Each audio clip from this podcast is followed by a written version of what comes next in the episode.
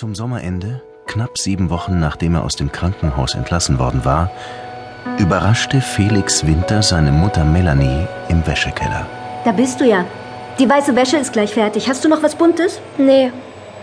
Ah, Dein T-Shirt, das kann gleich mitgewaschen werden. Wo warst du eigentlich? Du, du riechst so, so modrig. Felix, warst du etwa wieder ganz allein am Schluss? Nur auf der Brücke. Hatten wir das nicht besprochen, Felix? Ich bin rückwärts balanciert. Auf dem Geländer. Felix!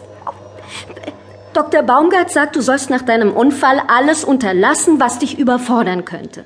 Ja, du bist sehr nervös und... Ich bin anders. Bitte? Ich bin anders. Nicht mehr Felix. Felix? Bitte nenn mich nicht mehr Felix. Ab heute ist mein Name anders. Anders? Melanie Winter starrte Felix mit offenem Mund nach. Dieser schreckliche, ganz und gar schreckliche Unfall hatte ihren Sohn verändert. Er war anders. Erst vorgestern hatte sie ihn vor dem Fernseher sitzen sehen, das Bild komplett in Grautönen verschwommen. Zunächst hatte sie geglaubt, er schaue sich einen uralten Spielfilm an. Aber Felix hatte nur die Farbe komplett heruntergeregelt. Die Farben sind zu viel für meinen Kopf. Und meine Augen. Die Farben. Es macht euch doch bestimmt nichts aus, wenn wir ab heute alles in Schwarz-Weiß angucken. In Schwarz-Weiß. Ihre Unterlippe zitterte.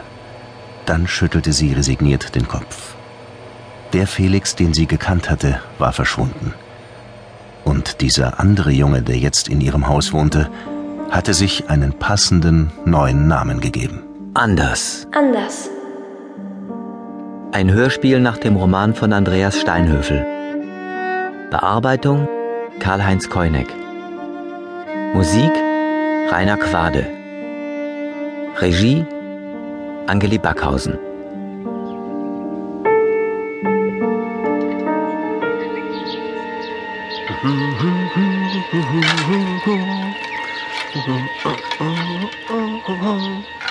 Am Tag des Unfalls hatte Felix sich zwei Stunden früher aus der Schule abgemeldet, wegen Übelkeit, wie seine Lehrerin Sabine Rücker-Neufeld sich erinnert. Ich hätte Felix nie allein nach Hause gehen lassen dürfen.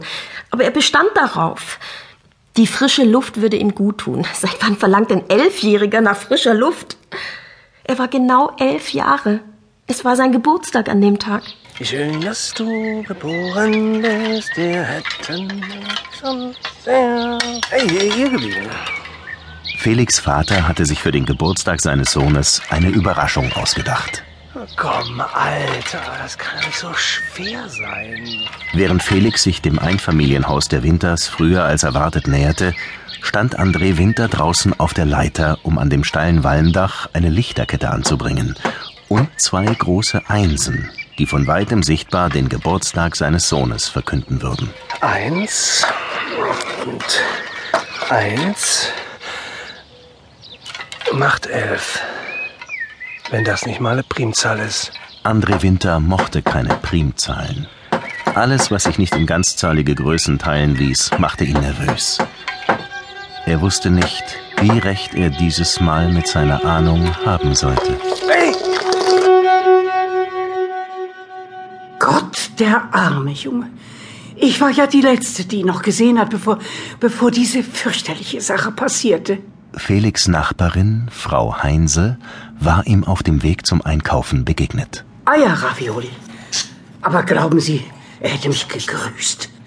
Dabei war er sonst so höflich, aber an dem Tag, ich sage Ihnen, wie der schon gegangen ist, so trotzig mit geballten Fäusten. Ja, äh, sonst, sonst ist er ja mehr geschlurft. Ein stiller Junge.